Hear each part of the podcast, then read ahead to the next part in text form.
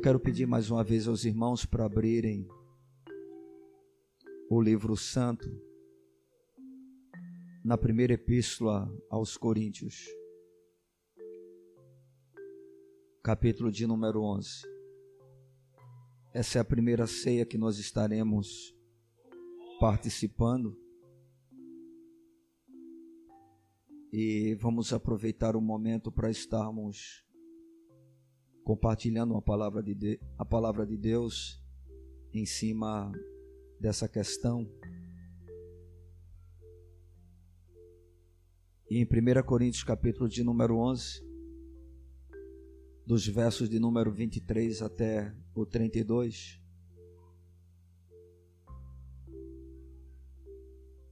nós temos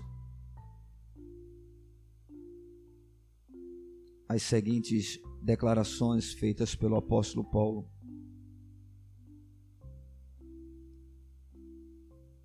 Porque eu recebi do Senhor o que também vos entreguei, que o Senhor Jesus, na noite em que foi traído, tomou o pão e, tendo dado graças, o partiu e disse: Isto é o meu corpo, que é dado por vós. Fazei isto em memória de mim. Por semelhante modo, depois de haver ceado, tomou também o cálice, dizendo: Este cálice é a nova aliança no meu sangue. Fazei isto todas as vezes que o beberdes em memória de mim. Porque todas as vezes que comerdes este pão e beberdes o cálice, anunciais a morte do Senhor até que ele venha.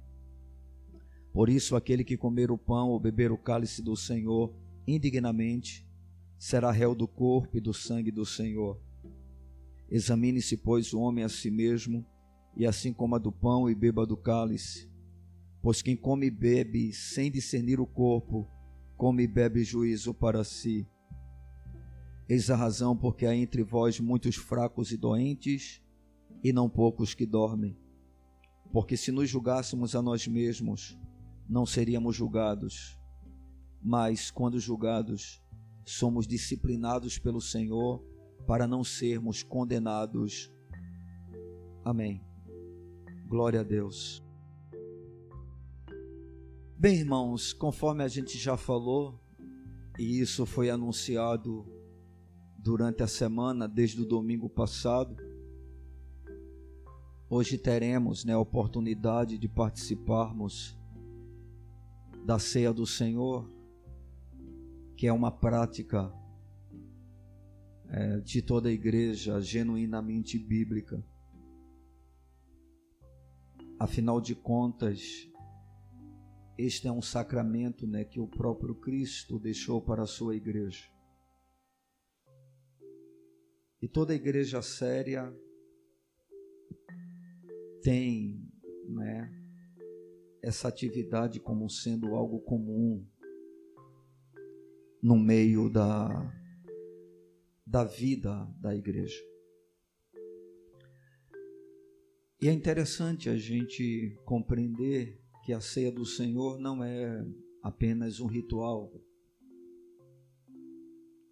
porque com rituais nós nos acostumamos. E a tendência natural nossa é tornarmos rituais algo mecânico, monótono, onde a gente faz simplesmente por fazer. Quando se trata da ceia do Senhor, a ceia do Senhor é um sacramento e também é considerada como um meio de graça da parte de Deus para o seu povo. Eu sei que a palavra sacramento para a igreja não é tão comum. E também quando falamos sobre meios de graça, não estamos muito acostumados com esse tipo de linguajar, ainda que seja algo que na prática a gente possa vivenciar tudo isso. Mas para que os irmãos possam se situar e entender aquilo que nós estamos compartilhando. Sacramento é cada rito sagrado que foi instituído por Jesus Cristo cujo objetivo é tanto confirmar a graça, como também produzir crescimento nesta mesma graça. Sabemos que somos alcançados por Deus gratuitamente, e a partir do momento em que a salvação chega até nós de graça, nós precisamos avançar, crescer no conhecimento dessa graça, segundo está escrito na palavra de Deus de forma específica na segunda epístola escrita pelo apóstolo Pedro. Quando se trata de sacramentos, a igreja romana ela tem sete sacramentos dentro do seu ritual, enquanto a igreja cristã ela possui apenas dois sacramentos, ou seja, dois rituais considerados sagrados, que é o batismo e a ceia do Senhor. Nós não temos um outro sacramento além desses dois. E quando se trata de meio de graça, a gente precisa compreender que os meios da graça são os instrumentos pelos quais Deus transmite bênçãos ao seu povo. É através dos meios da graça que Deus concede força, paz, conforto, instrução, disciplina, orientação, alegria e muitas outras coisas necessárias à vida cristã. E quais são os meios de graça existentes nós temos dois tipos de meios de graça. Aqueles que são no nível particular e aqueles que nós desfrutamos no nível da coletividade. Os meios de graça no nível particular é a palavra do Senhor,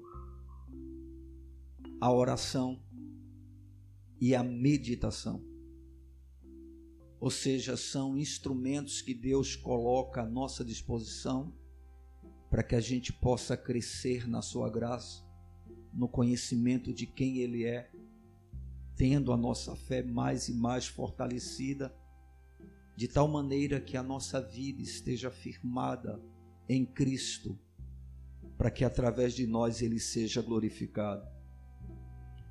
Quando se trata dos meios de graça de forma coletiva, nós temos adoração, que é o que nós estamos fazendo aqui nesta noite.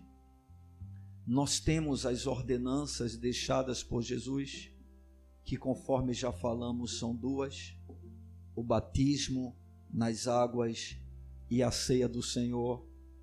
Nós temos a comunhão dos santos, que acontece em grupos menores, dentro de relacionamentos pessoais.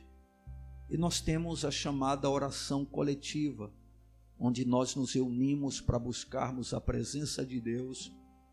E dentro de tudo isso, a nossa fé vai sendo mais e mais fortalecida, as nossas convicções vão aumentando e vamos recebendo da parte do Senhor tudo aquilo que precisamos para justamente confirmarmos na nossa própria vida a ação da graça de Deus em nós.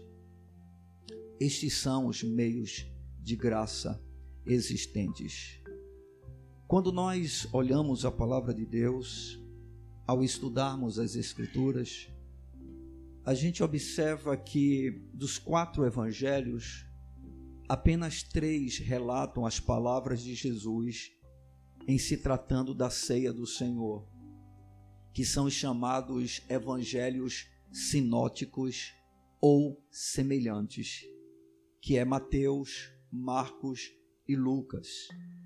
No Evangelho de João, a ceia vai ser citada, mas sem a declaração específica de como ela aconteceu, porque João vai se prender em outros detalhes na reunião íntima que Jesus teve com seus discípulos, com seus apóstolos.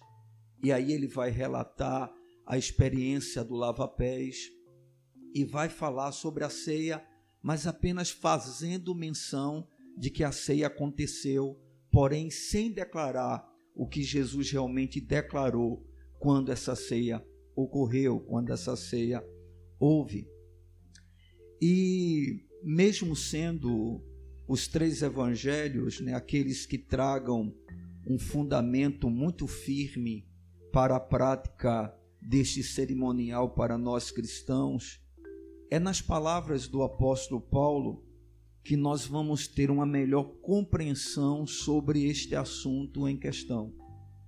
Ou seja, nós vamos ver a experiência da ceia do Senhor, tanto em Mateus, como em Marcos, como em Lucas, mas é Paulo que vai dar uma descortinada melhor sobre este assunto, justamente para trazer clareza né, para toda a igreja sobre algo que é tão importante e que não pode ser tratado por nós com descaso, com irreverência ou posicionamentos semelhantes a estas coisas que nós estamos falando agora.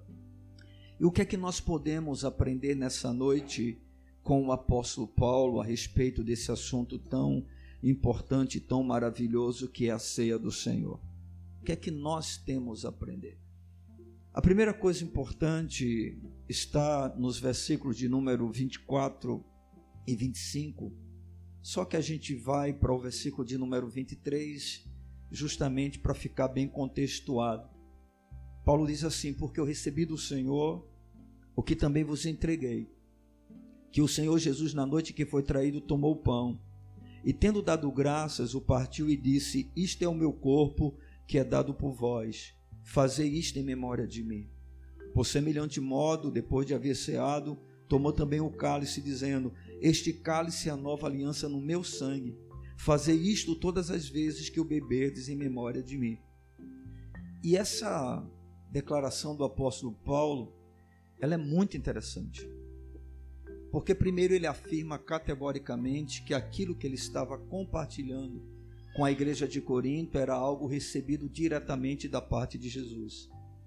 Nós não sabemos exatamente como Paulo teve essa palavra da parte do Senhor.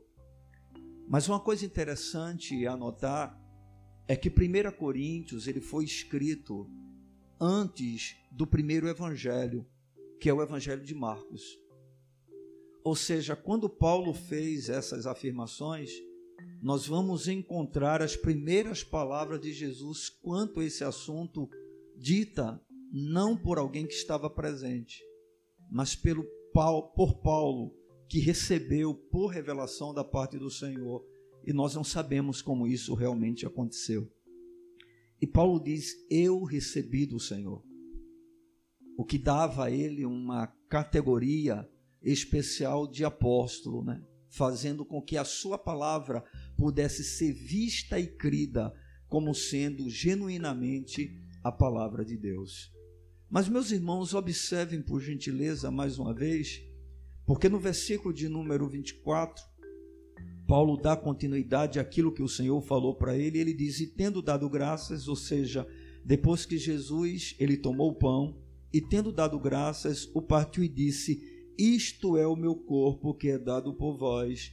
E agora eu quero que você Perceba a próxima afirmação do apóstolo: fazei isto. Fazei isto. E a primeira coisa importante que eu gostaria que a igreja tivesse o conhecimento nessa noite é que a ceia do Senhor, ela é uma ordenança divina. É um mandamento do Senhor para o seu povo. Não é algo simplesmente que a gente faz porque acha bonito, porque acha interessante, porque acha algo né, que seja importante para preencher dentro é, da atividade de culto um espaço. Não.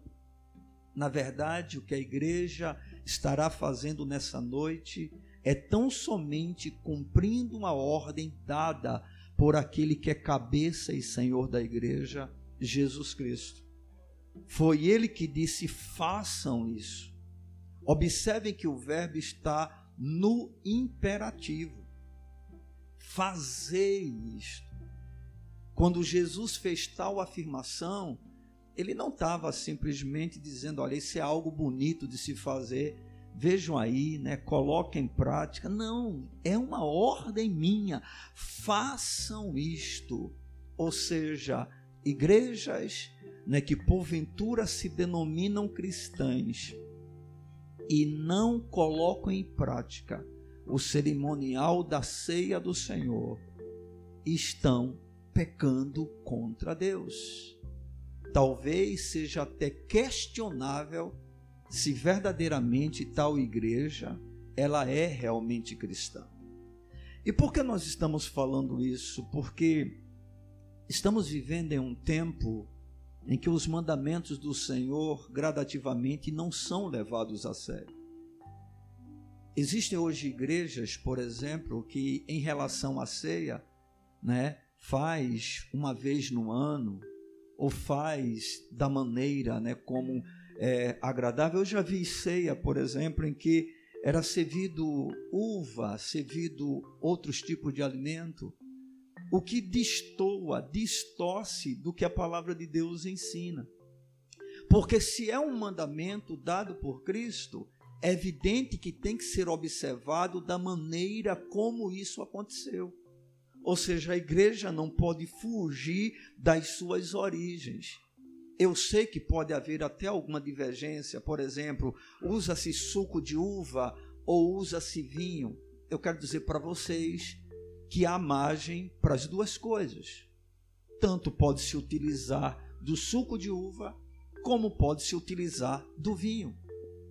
Nós temos entendido que é melhor usar o suco de uva se aproximando o máximo de sua pureza do que o vinho, tendo em vista, né, porque o vinho pode ser uma cilada para pessoas que saíram do mundo sendo escravas dos vícios. Então não seria prudente, não seria aconselhável, não seria sensato para a vida da igreja, não é porque seria um estímulo. Inclusive, alguns se utilizam justamente desse pretexto, deste requisito da palavra de Deus, para encher a cara, para dizer: olha, não tem problema, porque se Jesus não proibiu, se na ceia pode se utilizar, porque eu não posso ter a minha garrafinha em casa? Porque eu não posso beber uma taçazinha no almoço? Porque eu não posso beber antes de dormir para relaxar? Porque eu não posso beber para que o meu estômago tenha mais saúde? Porque o vinho pode ser até utilizado como algo medicamental, né? Algo medi da medicina. Estão entendendo? Né? Então é por isso, por essa razão que a gente não se utiliza do vinho mas não haveria realmente nenhum pecado se porventura procedêssemos assim. No entanto, o apóstolo Paulo disse uma coisa interessante que eu gosto muito: todas as coisas me são lícitas, mas nem todas convêm. Todas as coisas são, me são lícitas, mas nem todas edificam. Então nós queremos algo que edifique a igreja e não algo que possa se tornar uma pedra de tropeço para a igreja. Porque, por exemplo, eu nunca tive problema com álcool, graças a Deus.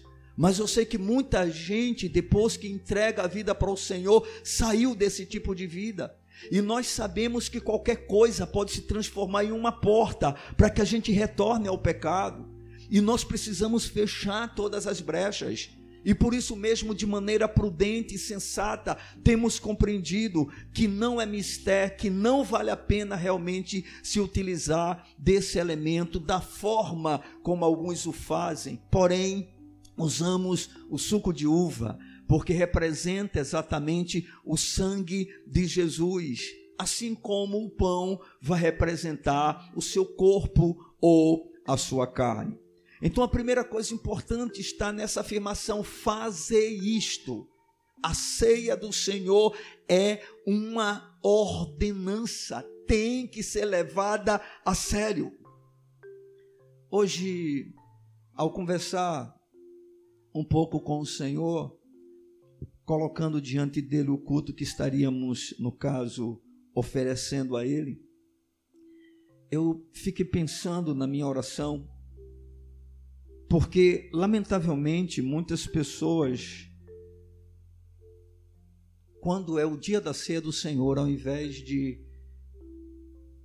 dizer, puxa, eu tenho a oportunidade de participar de uma ordem que o Senhor deu. Alguns, talvez pelo próprio tipo de vida que vivem, se esquivam desse dia. Porque justamente por não viver a realidade do Evangelho e não empenhar nenhum esforço nesse sentido, elas se sentem, vamos dizer assim, totalmente indignas de participarem da mesa do Senhor. Mas não é aquela indignidade que eu, porventura, tenho em relação à minha própria vida ao me comparar com a vida de Deus. Porque nenhum de nós tem dignidade alguma para isso. Todos nós somos pecadores. Todos nós somos salvos pela graça. Todos nós somos salvos pelos méritos de Cristo e não pelos nossos. Nenhum de nós. Mas são justamente pessoas que não é esse tipo de indignidade que está vendo em si, mas é o seu descompromisso com o Evangelho. É a sua vida que não reflete em nada a glória de Deus. É a sua falta de relacionamento com o Senhor e elas acham que deixando de vir ao culto, elas estão agindo como se fossem pessoas sinceras. Quando na realidade o que Deus está querendo dessas pessoas não é que elas se esquivem de participar da ceia, mas que elas se arrependam, que elas se humilhem, que elas tenham coragem de reconhecer a sua própria vida de miséria e pedir graça e força ao Senhor, justamente para que esse quadro seja mudado. Porque, irmãos, a ceia do Senhor, conforme nós estamos vendo, é um meio de graça para o fortalecimento da nossa fé é um instrumento que Deus se utiliza para falar ao nosso coração. Nós precisamos compreender o que significa a ceia do Senhor. E a primeira coisa importante é é um mandamento da parte de Cristo. Se você se considera cristão, Jesus é o Senhor da sua vida. E se Jesus é o Senhor da sua vida, você não tem o direito de deixar de lado qualquer mandamento dado por ele para você. Se ele disse façam isto, nós precisamos fazer isto, e é o que nós faremos nesta noite cumpriremos uma ordem dada pelo Senhor da nossa vida, pelo cabeça da igreja, por, aquele, por aquele que nós chamamos o amado da nossa alma. É por causa dele. Isso não é uma regra de uma instituição. Isso não é algo de uma denominação. Isso é uma ordenança deixada por Cristo em um momento crucial do seu ministério, porque ele disse tudo isso um pouco antes de ser entregue aos homens para o sacrifício, ou seja, praticamente as últimas palavras de Jesus para os seus discípulos antes da sua morte. Façam isso, é ordem, não é opcional é uma ordem. Segunda coisa importante que posso, podemos aprender nas palavras do apóstolo Paulo sobre a ceia, ainda está no verso de número 24, e também nós vamos ver a mesma coisa no verso de número 25. E a repetição, ela não é assim simplesmente por acontecer, é porque Paulo queria deixar bem claro para alguns irmãos de Coríntios qual seria a razão da ceia. Os cristãos de Coríntios estavam vendo a ceia como a oportunidade de comer e beber. De se divertir. Alguns se empanzinavam, enchiam, enchiam o bucho. Bem, a ceia do Senhor não é para encher bucho nem tampouco para encher a cara. A ceia do Senhor tem uma finalidade, tem um objetivo. Ela é uma ordenança dada por Cristo, mas o Senhor diz exatamente por que Ele está deixando esta ordem. E no verso de número 24, que vai ser repetido no verso de número 25, a palavra do Senhor diz: E tendo dado graças, o partiu e disse: Isto é o meu corpo que é dado por vós, vós fazer isto em memória de mim. Versículo 25: Por semelhante modo, depois de haver ceado, tomou também o cálice, dizendo: Este cálice é a nova aliança no meu sangue, fazer isto todas as vezes que eu beberdes em memória de mim. O que é que Jesus está dizendo? Eu estou deixando para vocês um mandamento, eu estou deixando para vocês uma ordem, eu estou deixando para vocês algo que eu quero que vocês façam. E o que é que eu quero que vocês façam? Eu quero que vocês celebrem este memorial que eu estou estabelecendo, esse sacramento que eu estou ordenando na vida da igreja, que se compõe justamente em o meu corpo e no meu sangue representado pelo pão e representado pelo cálice. E eu quero que vocês façam isso com qual finalidade? Em memória de mim ou seja, é para lembrar de mim. A ceia do Senhor é uma ordenação divina, mas ela também é um memorial. Nós vamos encontrar a mesma coisa no Evangelho de Lucas, no capítulo de número 22, o verso de número 19. Evangelho de Lucas, capítulo de número 22, verso de número 19. E tomando um pão, tendo dado graças, o partiu e lhes deu, dizendo: Isto é o meu corpo oferecido por vós, fazer isto em memória de mim. Aleluia. Amados, aqui nós temos algo interessante, porque todos nós sabemos que Jesus, em todo o seu ministério, ele operou muitas coisas maravilhosas. Ele fez sinais, ele fez prodígios, ele realizou maravilhas, muitos milagres aconteceram.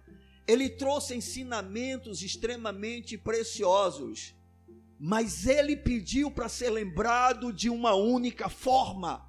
E qual foi a maneira que Jesus pediu para ser lembrado? Ele pediu para ser lembrado através do seu sacrifício, porque o que Jesus estava fazendo naquela ocasião era se antecipar aquilo que aconteceria com ele. Jesus estava dizendo para os apóstolos que ali se encontravam presentes: Eu vou morrer eu serei sacrificado em favor de vocês. Vai se cumprir aquilo que João disse a meu respeito. João o Batista, eis o Cordeiro de Deus que tira o pecado do mundo. Eu vou ser o sacrifício e eu quero ser lembrado desta maneira. Jesus não pediu para ser lembrado pelo seu nascimento. Jesus não pediu para ser lembrado através dos milagres que ele realizou. Jesus pediu para ser lembrado através da sua morte, do seu sacrifício. E esta é a maneira que a igreja, em todo o seu tempo, ela tem demonstrado a sua lembrança em relação a Jesus. Ele morreu. E ele morreu porque ele morreu porque justamente foi a única forma encontrada pelo Pai para que os nossos pecados fossem perdoados. Aleluia. Você compreende? Quando nós estivermos participando do pão e do cálice, nós vamos estar dizendo: Jesus morreu por mim. É por isso que você participa.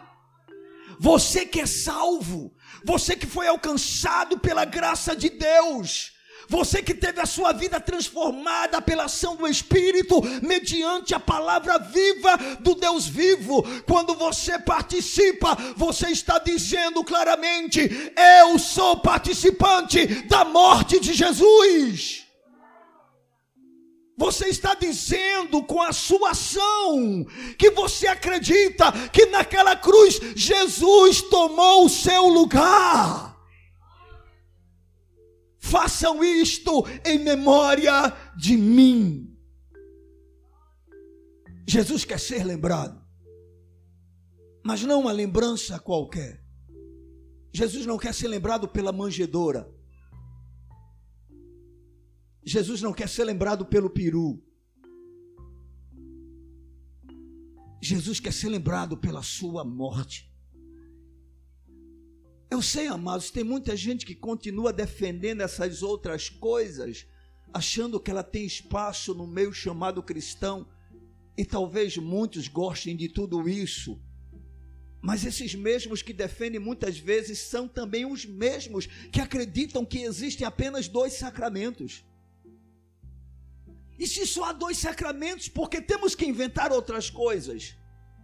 Por que, que temos que acrescentar alguma coisa se a Bíblia simplesmente não diz nada a respeito desse assunto?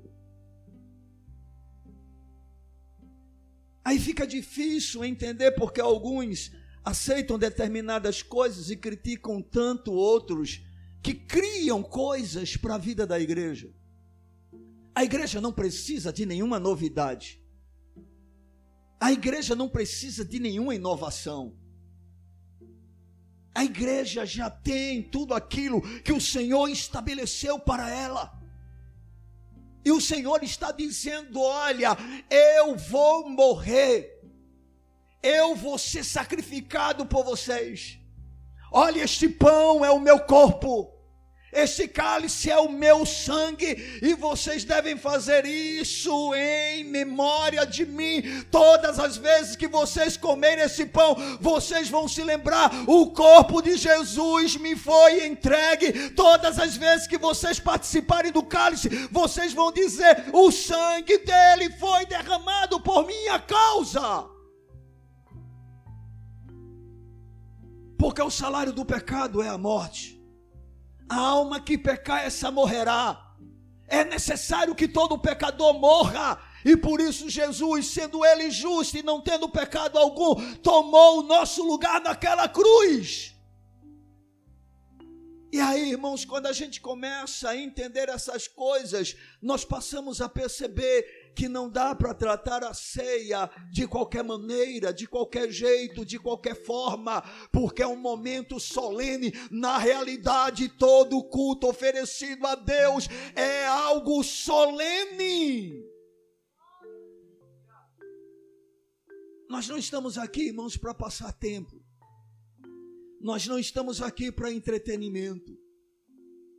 Nós não estamos aqui buscando um ambiente confortável e agradável. Nós estamos aqui para adorar ao Deus vivo e verdadeiro, para dar a Ele aquilo que Ele é devido. E se tem um momento que é sublime para a vida da igreja, se chama ceia do Senhor, deve ser algo onde a gente participe com total reverência.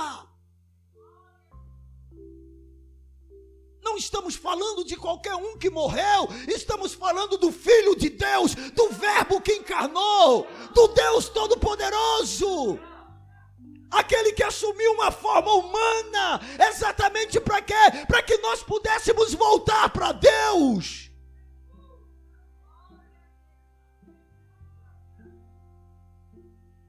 A ceia do Senhor, queridos, é ordem. E ela é uma ordem para que a gente se lembre. Bendito seja o nome do Senhor. Lembrar-se de tudo aquilo que Ele fez por nós, do sacrifício que Ele ofereceu. Observe no versículo de número 25, que eu quero tirar uma nova conclusão a respeito da ceia que a gente já expôs de certa maneira. Versículo de número 25: Por semelhante modo, depois de haver ceado, tomou também o cálice, dizendo: Este cálice é a nova aliança no meu sangue. Este cálice é a nova aliança no meu sangue. A ceia do Senhor é o símbolo da nova aliança. A ceia do Senhor é o símbolo da nova aliança. A igreja tem um novo símbolo. Aleluia! Não é mais a Páscoa. A Páscoa é para os judeus. Não é Pentecostes. Não é festa dos tabernáculos. Não é a arca da aliança. Não é o templo de Jerusalém. Você entende porque a verdadeira igreja não se mistura com o judaísmo, porque nós estamos dentro de uma nova aliança. E essa aliança tem como base o sangue do Cordeiro, o sangue de Jesus, o sangue perfeito. Jesus vai dizer: Esta é a nova aliança no meu sangue. É como se ele estivesse afirmando: olha, a lei e os profetas duraram até João Batista, mas começou agora um novo período. Eu sou aquele que inaugura esse período, o período da graça. E o que eu quero de vocês é que vocês se lembrem de mim pelo sacrifício. Vocês não precisam de mais nada. Esta é a aliança no meu sangue, a nova aliança. Eita, Jesus está dizendo: olha, a partir de agora não há mais necessidade de nenhum sacrifício de animal. A partir de agora, vocês não vão precisar mais de um sacerdote para entrar lá dentro do templo, no Santo dos Santos. A partir de agora, vocês não vão ter que sair de todas as cidades de Israel para ir até Jerusalém. A partir de agora, há uma nova aliança e Deus Deus está à procura de adoradores que o adorem em espírito e em verdade.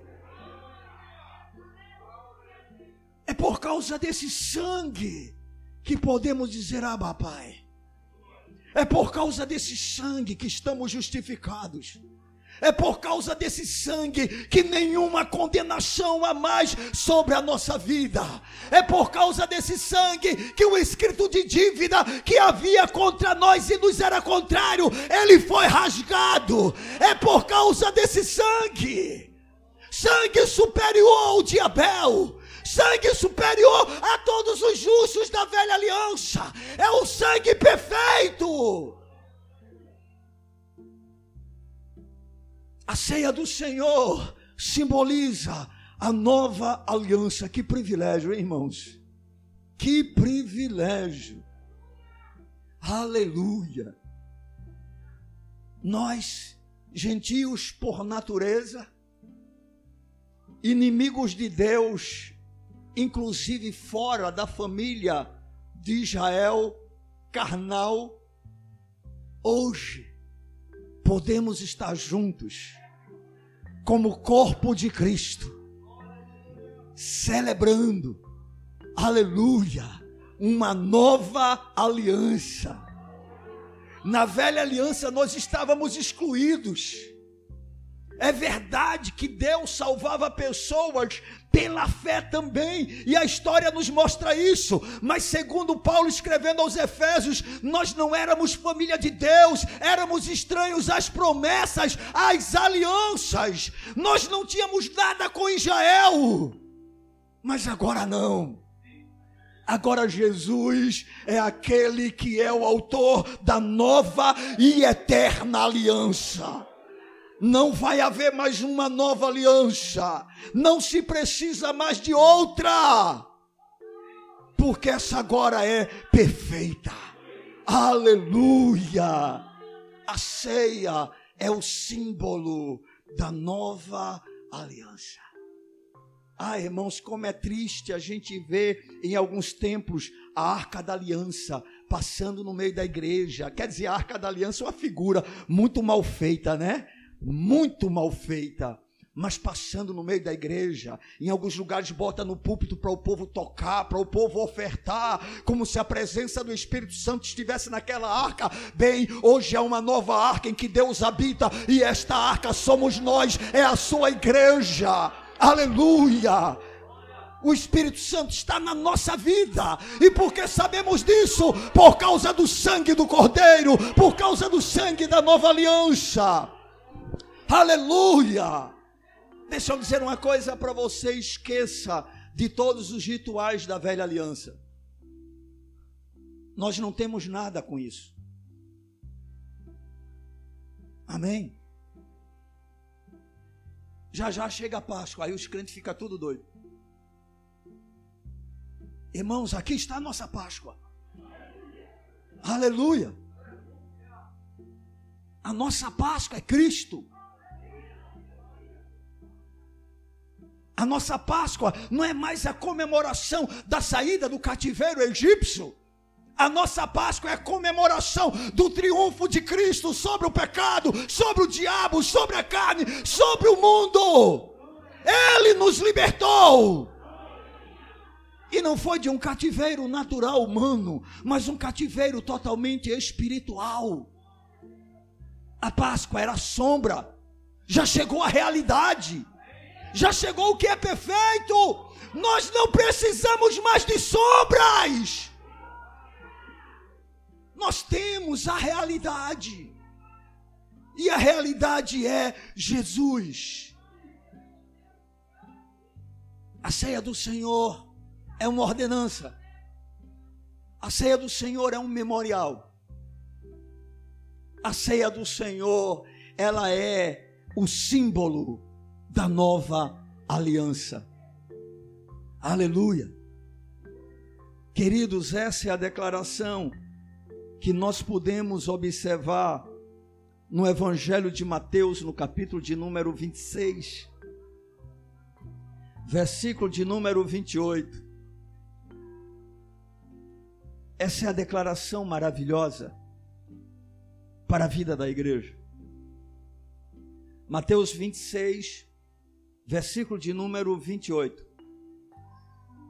Porque isto é o meu sangue, o sangue da nova aliança derramado em favor de muitos para remissão de pecados. Aleluia!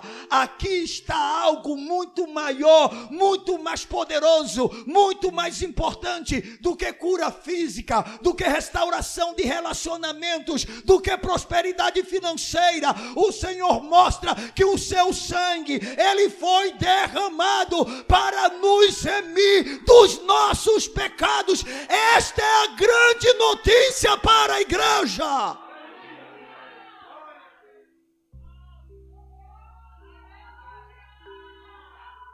As boas notícias para o povo de Deus é que estamos debaixo de uma nova aliança, em que o sangue de Jesus, ele nos redime, ele nos compra dos pecados, ele nos, tira dos pecados.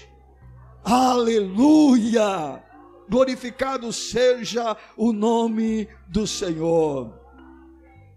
Queridos, é através do sangue de Jesus derramado em Sua morte que Deus estabeleceu uma nova aliança, cuja maior das promessas é o perdão dos pecados.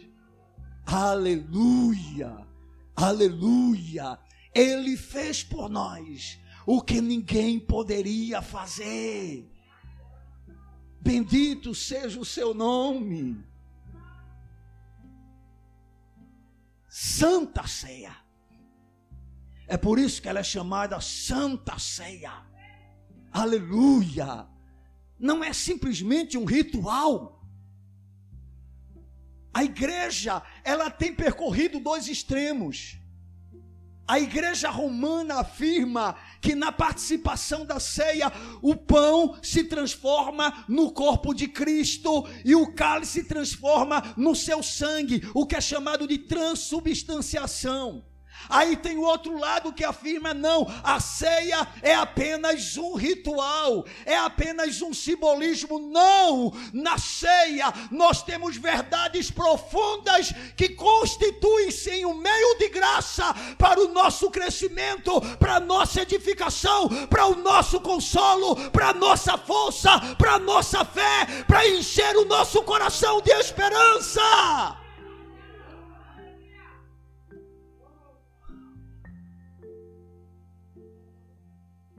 A ceia do Senhor, irmãos, é a declaração que Jesus verdadeiramente morreu por nós.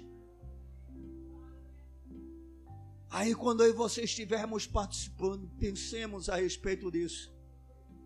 A tua vida tem um alto preço. Você custa muito caro para Deus. Não trate isso com descaso. Não trate isso como se não fosse uma coisa importante. Não haja indignamente. Entenda, entenda o que o Senhor fez por você naquela cruz. Você não merecia, mas Ele fez.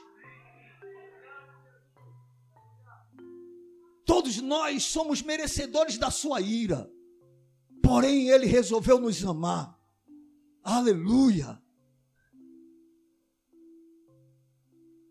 É por isso que o diabo tenta tornar tudo aquilo que vem da parte do Senhor para edificação da igreja algo simplesmente adulterado, para que se perca a essência.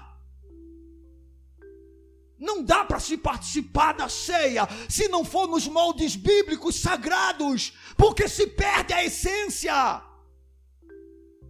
A essência tem que ser preservada, a fim de compreendermos o que realmente significa aquilo que estamos fazendo. A ceia, queridos, é o símbolo da nova aliança. É na ceia que vai se cumprir o que está escrito em Jeremias no capítulo de número 31, onde o Senhor afirma que faria uma nova aliança com o seu povo. Essa aliança aconteceu. Aleluia! Eu espero que você esteja incluso nela. A quarta verdade que eu posso aprender nas palavras de Paulo sobre a ceia, sobre o que é a ceia, é que a ceia está no versículo de número 26, você volta para lá. É uma mensagem de salvação. Aleluia. Versículo de número 26. Porque todas as vezes que comerdes este pão e beberdes o cálice, vocês anunciam a morte do Senhor. Vocês anunciam a morte do Senhor. Bem, irmãos, o que é que isso significa? Quando nós estamos participando do pão, participando do cálice, nós estamos afirmando em alto e bom som que Jesus Cristo, Filho de Deus, aquele que veio em carne, ele morreu. E porque ele morreu, morreu para. Pode bater no peito e dizer para mim salvar. Eu posso dizer para nos salvar, mas eu posso dizer para mim salvar. Ele morreu por mim, ele morreu por mim.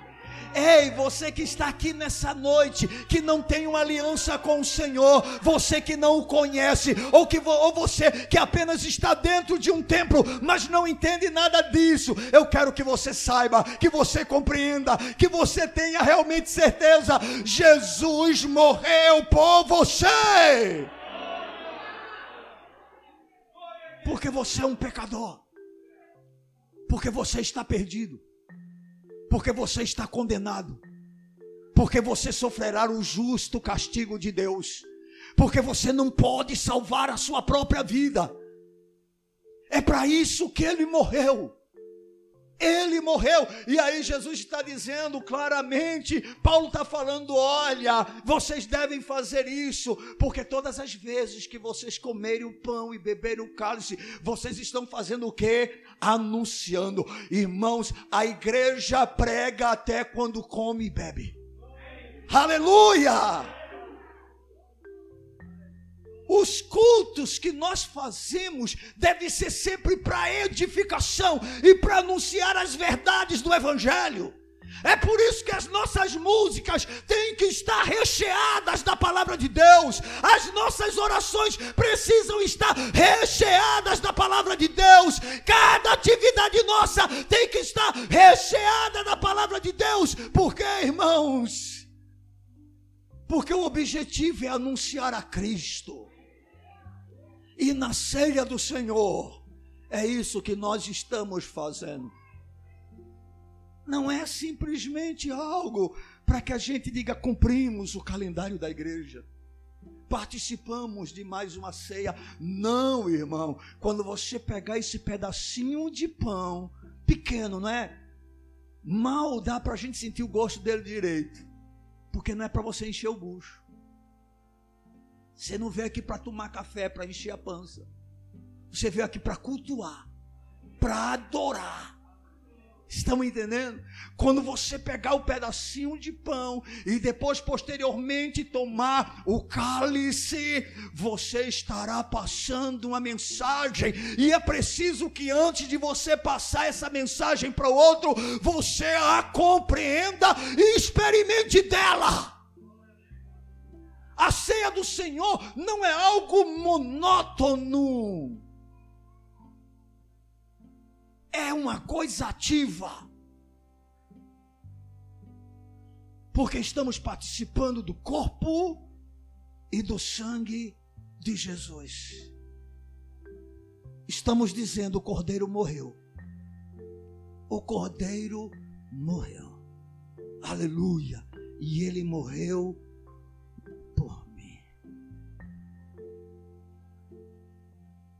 E eu posso sentir os efeitos desta morte. Eu posso sentir os efeitos desse sacrifício. Quando eu como e eu bebo, sabendo o que estou fazendo, eu tenho consciência de que Ele não apenas morreu por mim, mas me tornou participante deste mesmo sacrifício. É por isso que eu como pão, é por isso que eu bebo cálice, porque eu sou participante da Sua morte.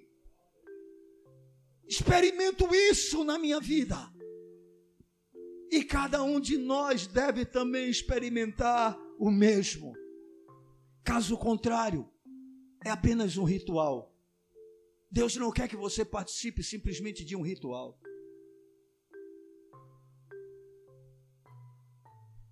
O que vale não é tanto comer o pão e beber o cálice aqui, ó.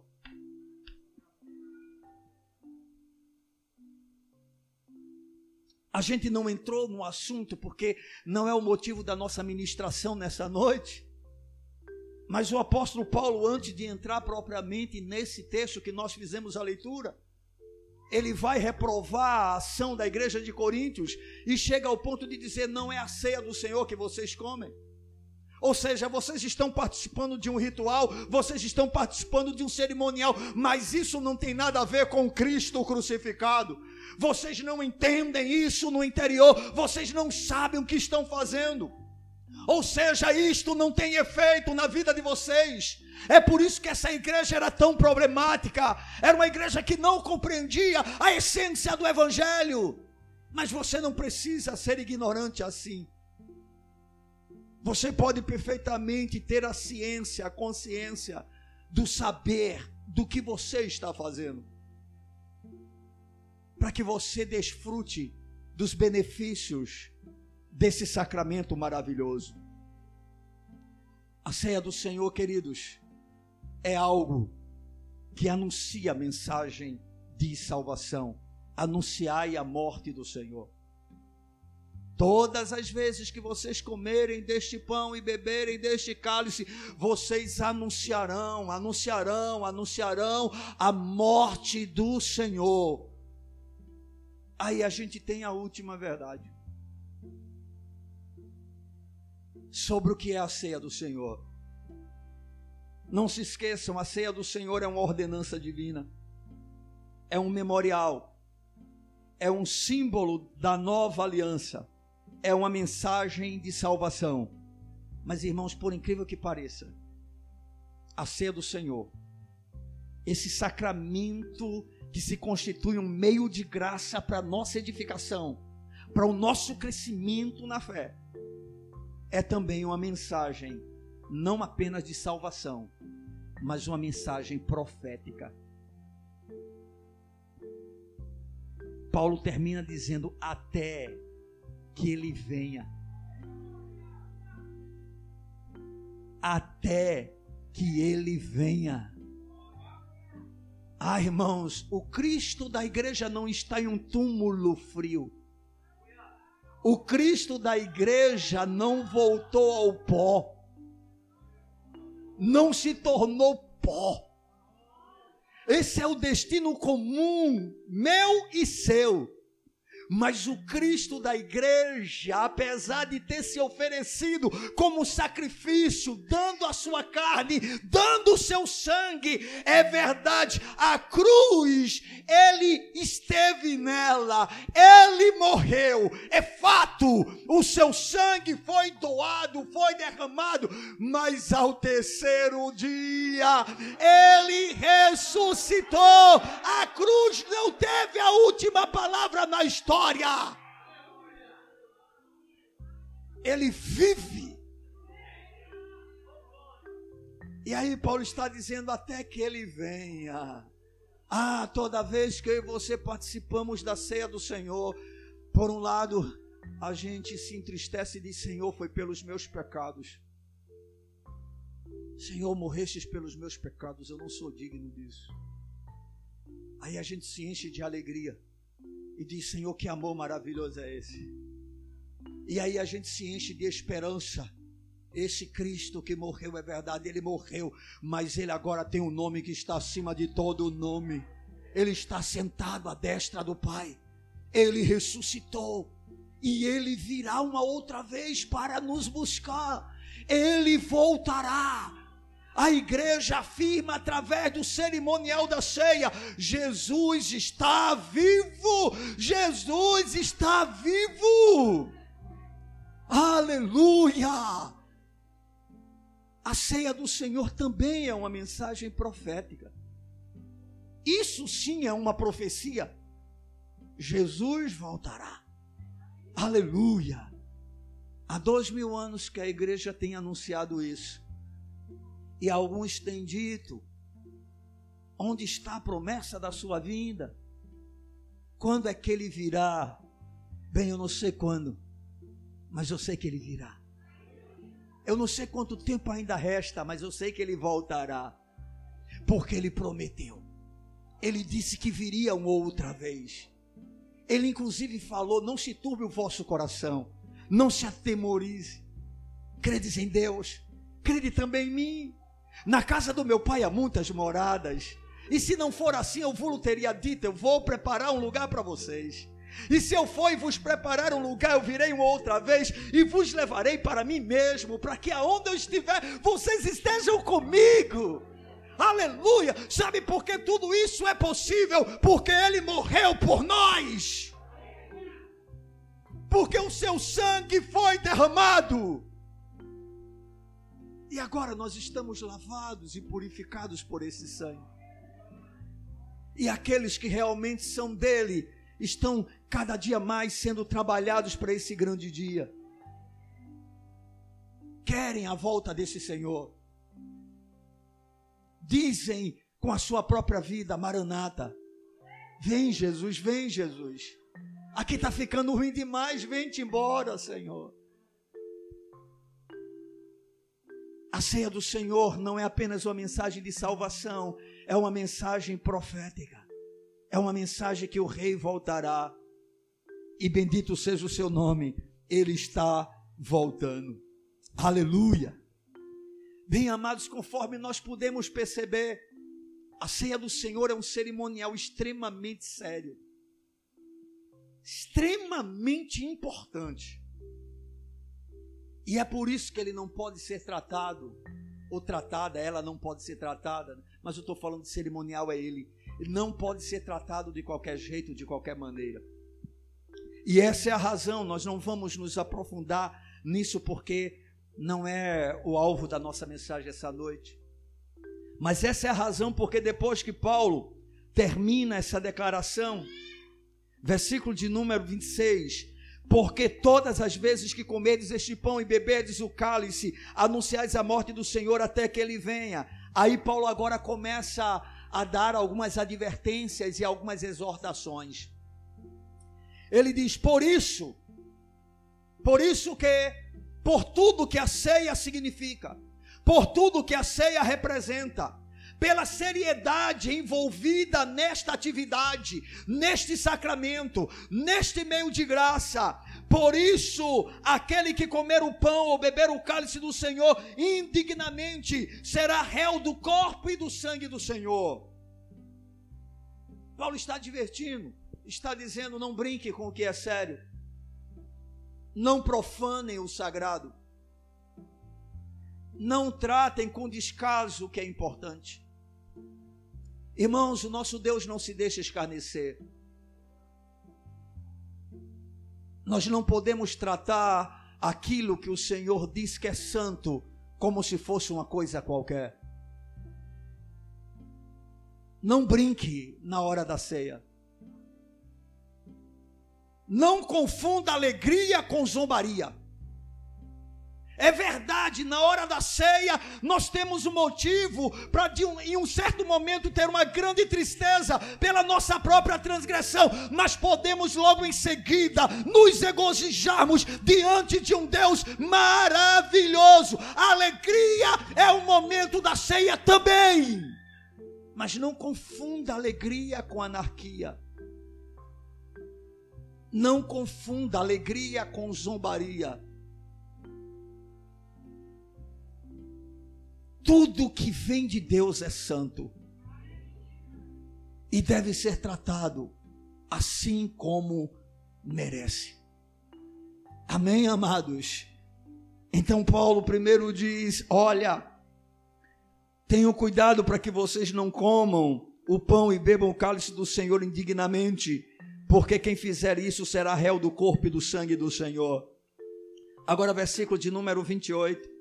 Examine-se, pois, o homem a si mesmo, e assim coma do pão e beba do cálice, irmãos. A ceia é um momento fantástico para que a gente possa fazer uma autoanálise da vida, uma autoavaliação da vida. Examine-se, pois, o homem a si mesmo.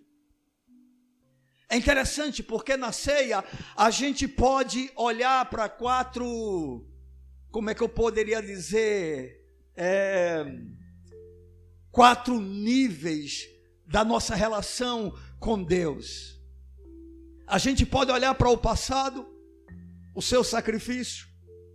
A gente pode olhar para o futuro, a sua vinda. Tudo isso está na ceia. A gente pode olhar uns para os outros através da comunhão. Porque quando eu e você estivermos com um pedaço de pão, não se esqueçam, todos nós juntos formamos o pão vivo que é Cristo. Mas nós podemos olhar além disso também para nós mesmos, para o nosso interior. Ei, amado irmão, na hora da ceia, não é para você estar tá olhando o irmão que não pega, ou dizendo, oxente, ele pegou e está com a vida toda troncha. Ei, você não é juiz de ninguém. Examine-se, pois, o homem a si mesmo. Nem nós, presbíteros, pastores, liderança da igreja, tem condição de chegar para você e dizer: não faça. Nós podemos orientar segundo as Escrituras, dizendo o que convém e o que não convém, mas é você com Deus, porque é você que tem que se examinar. Eu não julgo você, eu julgo a minha própria vida. Examine-se, pois, o homem a si mesmo, e assim coma do pão e beba do cálice. Ah, se nós examinássemos a nossa própria vida, como diz a palavra de Deus, nós não seríamos julgados. O problema é que estamos sempre mais preocupados com a vida do outro.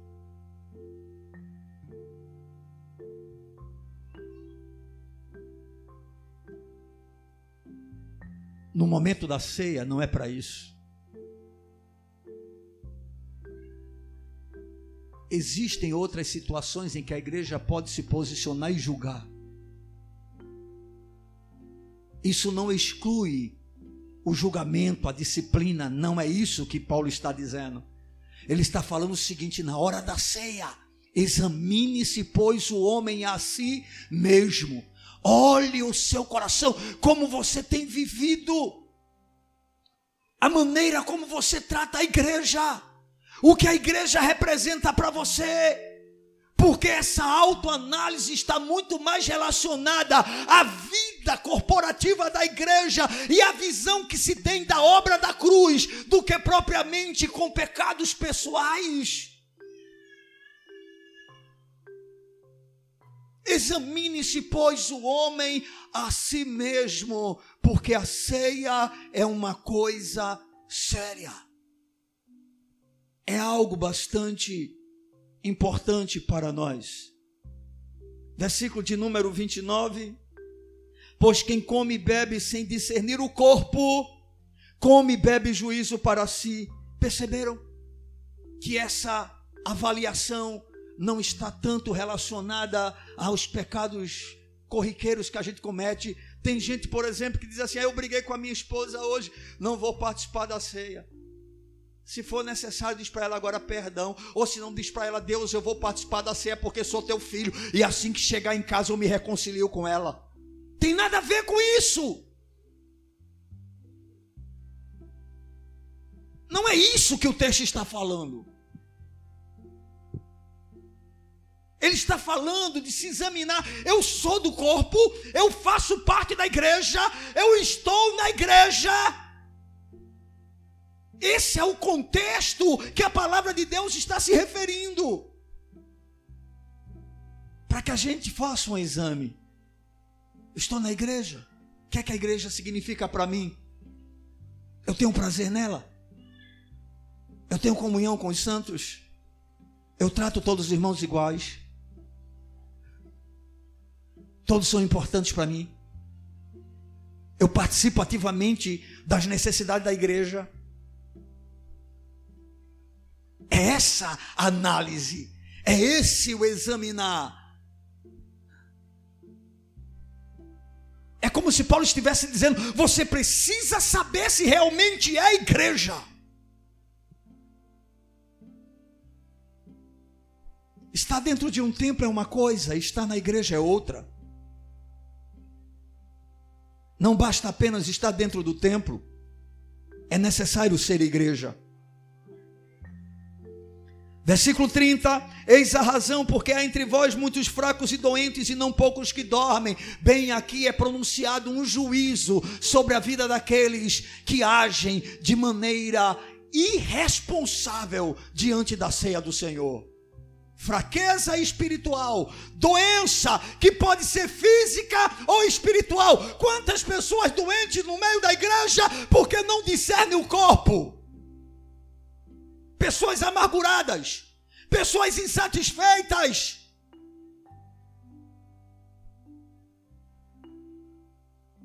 Paulo está dizendo: é por isso que há entre vós tantos fracos, tantos enfermos, tantos doentes, e com detalhe, viu, tantos que dormem. Ou seja, é possível morrer até fisicamente.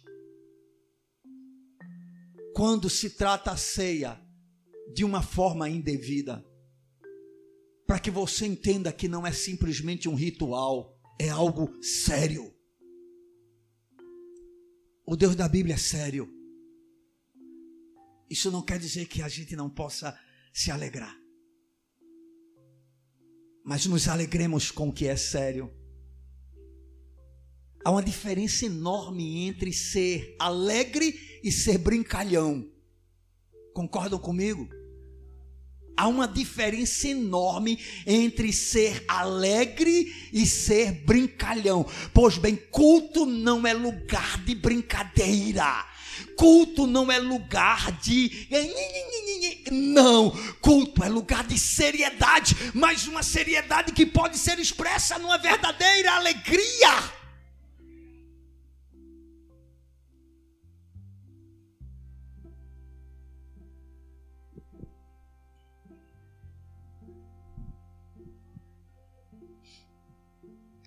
Precisamos, queridos, fazer um autoexame diante desse momento tão precioso que logo mais nós estaremos participando. Eu quero concluir essa reflexão dizendo para os amados que aqui estão que a ceia do Senhor ela foi instituída para que a igreja pudesse recordar continuamente o sacrifício substitutivo de Cristo na cruz em seu favor. Jesus fez grandes milagres, nós sabemos disso, e ofereceu à igreja muitos maravilhosos ensinamentos. Mas ele instituiu, estabeleceu um sacramento para ser memorial da sua morte, que é a ceia do Senhor. Todas as vezes que nós nos assentamos, isso se porventura acontecesse dessa forma, ou quando estamos reunidos ao redor da mesa da comunhão, nós estamos proclamando que o corpo de Cristo foi partido e dado por nós, e o seu sangue foi vertido como símbolo da nova aliança. A morte de Cristo, queridos, é o eixo central do Evangelho. Fomos reconciliados com Deus pela morte de Cristo. É pela Sua morte que temos vida. Aleluia! A morte que gera vida. Bendito seja o nome do Senhor. Devemos anunciar a sua morte até que ele venha em glória. Sendo assim, a ceia do Senhor é um momento de autoexame e arrependimento, mas também de profunda gratidão e alegria. Devemos nos aproximar da mesa do Senhor com santa reverência e santo temor, e ao mesmo tempo com profunda gratidão e imensa alegria. Devemos celebrar essa festa não com o fermento da maldade e da malícia, mas com os asmos, os pães da sinceridade e da verdade, conforme está escrito em 1 Coríntios capítulo 5, versos 7 e 8. Queridos, a Santa Ceia não foi uma declaração sentimental da parte de Jesus do tipo não me esqueçam. Antes, foi um drama com grande riqueza de significado espiritual. Que possamos valorizar e experimentar os efeitos da ceia do Senhor na nossa vida, como um meio de graça para nossa edificação, para o fortalecimento da nossa fé, para aumentar as nossas convicções a respeito do que nós cremos. Amém, amados? Bendito seja Deus que nos dá a sua gloriosa palavra, a fim de podermos conhecê-lo melhor. Quero convidar você nesse instante a ficar de pé. Aleluia.